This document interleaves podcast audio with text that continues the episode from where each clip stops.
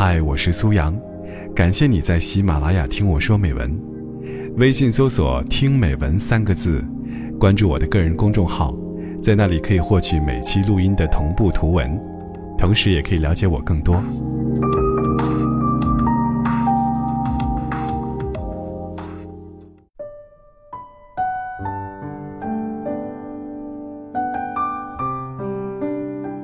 现在的自己之所以寡言，大概是因为不想凑圈子聊八卦，被一些表面的客套和不相关的话题消耗吧。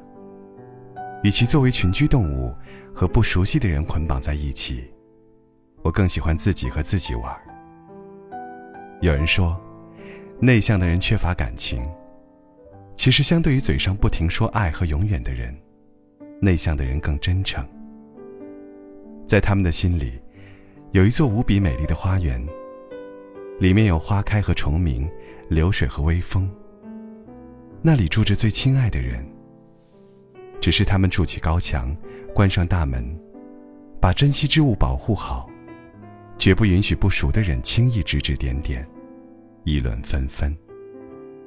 在北岛的诗里，他说：“我和这个世界不熟，这并非是我冷漠的原因。”我依旧有很多动情，为时间，为白云，为天黑，为生命。每次聚会，场面越热闹，人群越喧闹。结束后，莫名的空虚和孤独感就越强烈。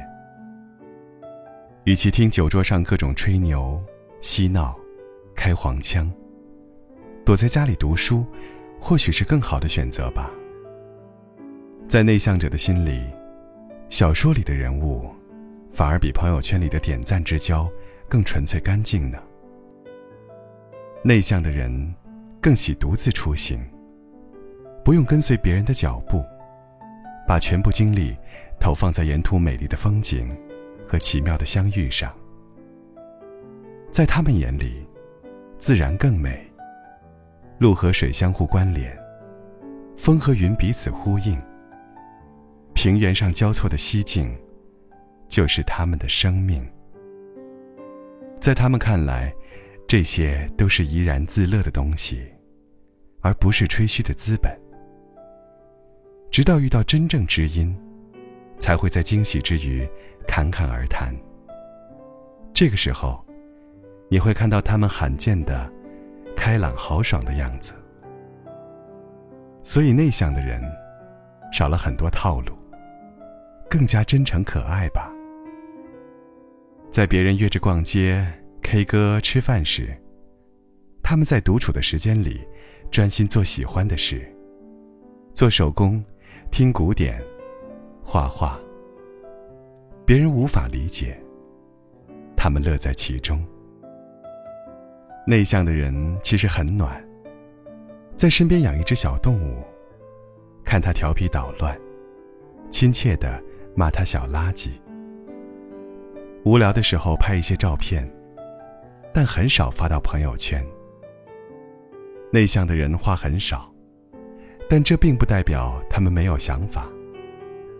或许在我们心里，大部分人都是内向的，只是为了更招人喜欢，强硬的逼迫自己变得外向起来吧。无论如何。希望你不用因为迎合别人，而改变心里那个可爱的内向小孩。